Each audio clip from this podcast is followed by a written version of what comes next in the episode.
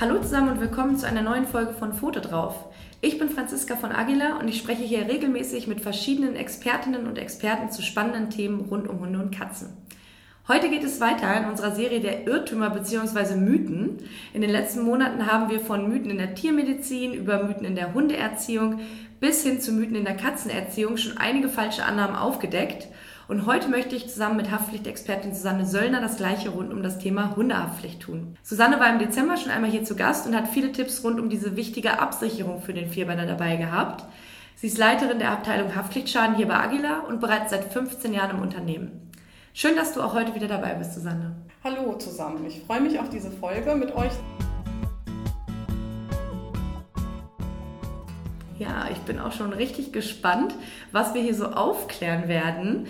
Und dann schauen wir uns eben auch schon mal einige Irrtümer an, die so rund um das Thema Hundehaftpflicht existieren. Irrtum Nummer eins, den ich auch schon häufiger gehört habe und es mir vielleicht auch manchmal schon gewünscht habe, ist, Eigenschäden der Besitzenden sind auch mit abgedeckt. Das heißt, wenn jetzt beispielsweise meine Hündin Sula bei mir selbst etwas kaputt macht, zum Beispiel mein eigenes Handy runterwirft, dann ist das mit abgedeckt, oder? Ja, ich kann diesen Irrtum durchaus verstehen. Es ist aber so, dass die Haftpflicht eine Absicherung gegen Ansprüche Dritter ist.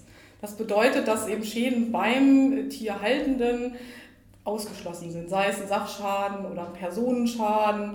Insofern basiert die Tierhalterhaftpflicht auf dem geltenden Schadenersatzrecht und das befasst sich mit den Ansprüchen anderer Personen. Ja, mhm. Da haftet man eben für und äh, ja, wenn wir die Eigenschäden mit einschließen würden, dann wäre der Vertrag sicherlich auch so teuer, dass, dass man das eben, dass es auch nicht mehr attraktiv wäre. Mhm. Ne, also man muss da eben ganz klar sagen, es gibt den Ausschluss der Eigenschäden und das ist auch gut so. Sonst würde das dem Sinn und Zweck einer Haftpflicht, die ja für Dritte da ist, auch widersprechen. Ja. ja. Und es gibt auch, glaube ich, keine andere Versicherung, bei der man das dass der eigene Hund was bei sich kaputt macht, das kann man nicht versichern, glaube ich. Ne? Weil nein, wenn man sich das Tier holt, dann hat man ja damit die Gefahr, geht nein, man halt ein. Nein, nein das kann das man nicht. Genauso wie man ja das in der Kfz-Haftpflicht das eigene Auto auch nicht versichern kann. Dafür muss man eine Kaskoversicherung abschließen. Müsste man eben sein eigenes Hab und Gut dann absichern, ne? eine Handyversicherung abschließen oder ja. man müsste, man ist ja selbst auch versichert, wenn der Hund jetzt äh,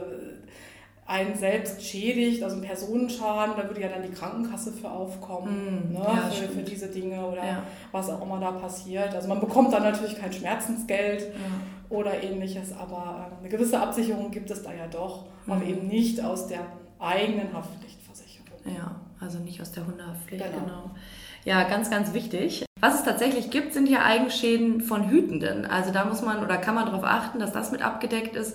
Das heißt, wenn ich meinen Hund zu einer Freundin gebe, die äh, unentgeltlich natürlich darauf, also auf meine Hündin aufpasst und bei dieser Freundin macht meine Hündin was kaputt, das ist ja eine dritte Person und das ist dann ein Eigenschaden der Hüterin und das ist damit abgesichert, wenn man sich das absichern lassen hat. Also das kann man quasi einschließen. Das ist vielleicht noch ganz wichtig zu sagen. Genau. genau. Unser zweiter Irrtum, äh, den hatte ich tatsächlich äh, noch gar nicht gehört, aber der scheint schon ein bisschen zu kursieren, ist, dass die Hundesteuer gleich Hundehaftpflicht ist. Also, dass über die Hundesteuer, wenn ich die ja zahle, eine Hundehaftpflichtversicherung dabei ist. Mhm. Eine sehr interessante Frage. Ähm, dabei muss man ganz klar sagen, es gibt da zwei verschiedene Dinge. Die Hundesteuer ist eine gesetzliche Vorgabe vom Staat oder von der Stadt. Das heißt, das muss man, man kommt gar nicht umhin, man meldet den Hund an und muss Steuern zahlen, genauso wie Einkommenssteuer, Grundsteuer oder, oder was es da auch alles für Steuerarten gibt. Mhm. Das ist öffentliches Recht. Mhm.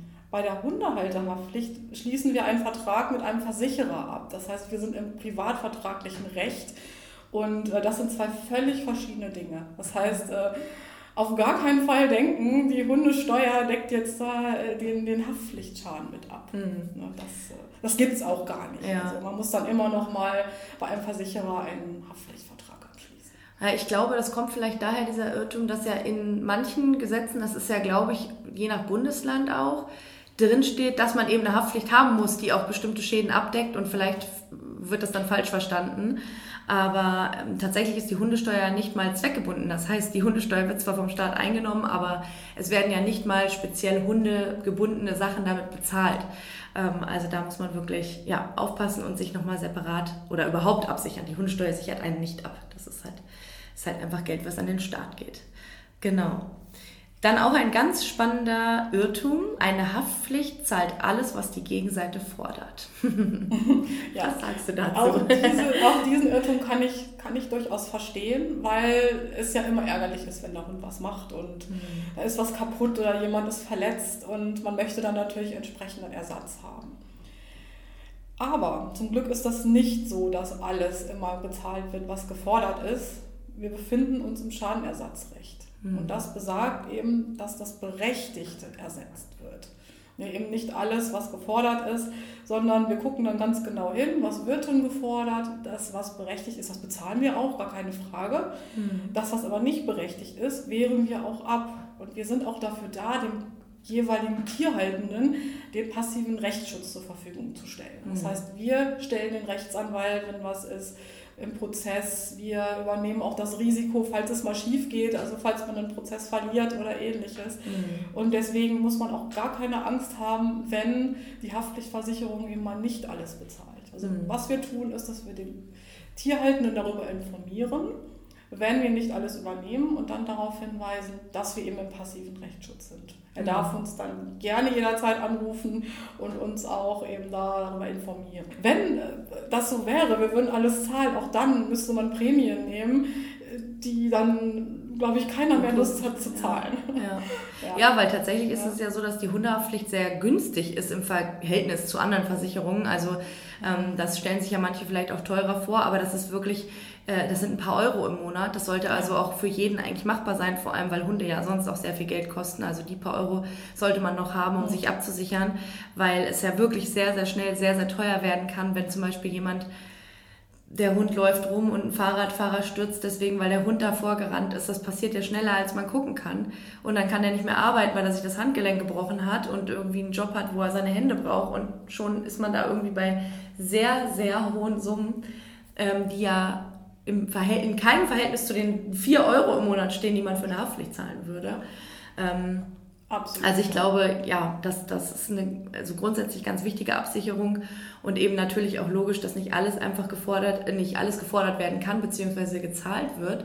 Das heißt, die Haftpflicht, eine Haftpflichtversicherung beruft sich auf das Recht, also auf, auf ein geltendes Gesetz und da gibt es halt bestimmte Vorgaben, was da erstattet werden kann und was nicht erstattet werden kann ja. oder darf oder soll. Ja. Es gibt Schadenersatzansprüche, wie zum Beispiel Schmerzensgeld mhm. oder ähm, in den Sachschaden oder Zuzahlungen mhm. oder oder.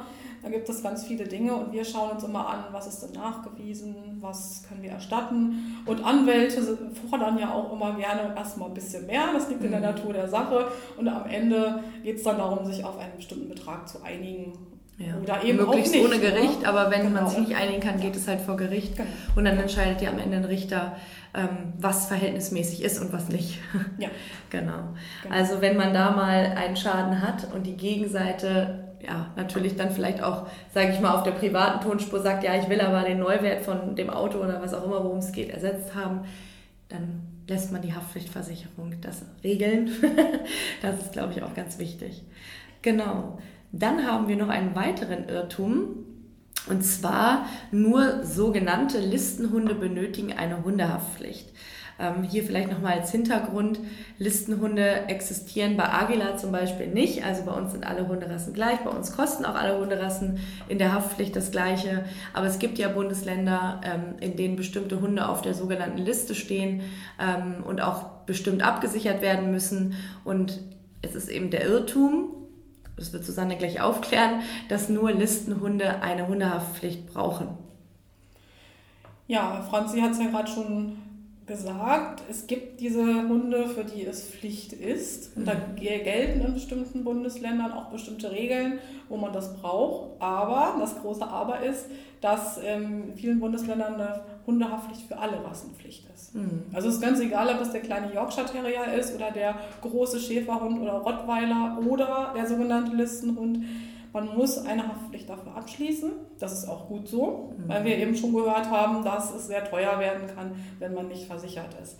Zum Hintergrund vielleicht auch nochmal, dass man ja auch in voller Höhe haftet. Es gibt keine Obergrenze nach oben, wo es dann heißt, da ist Schluss, da muss man nicht mehr zahlen. Also mhm. von daher, wenn etwas passiert, man ist nicht versichert. Erstens ist es eine Ordnungswidrigkeit, wenn es eine Pflicht gibt in dem mhm. Bundesland aber es ist auch ja sehr bitter, wenn man ja vielleicht auch insolvent ist, weil man das nicht bezahlen kann. Ja, ja. also man, man sollte, egal, kleiner Hund, großer Hund, ja. Liste oder nicht, auf jeden Fall sich erkundigen, was äh, für Haftpflichttarife es gibt und auch einen davon abschließen. Ja.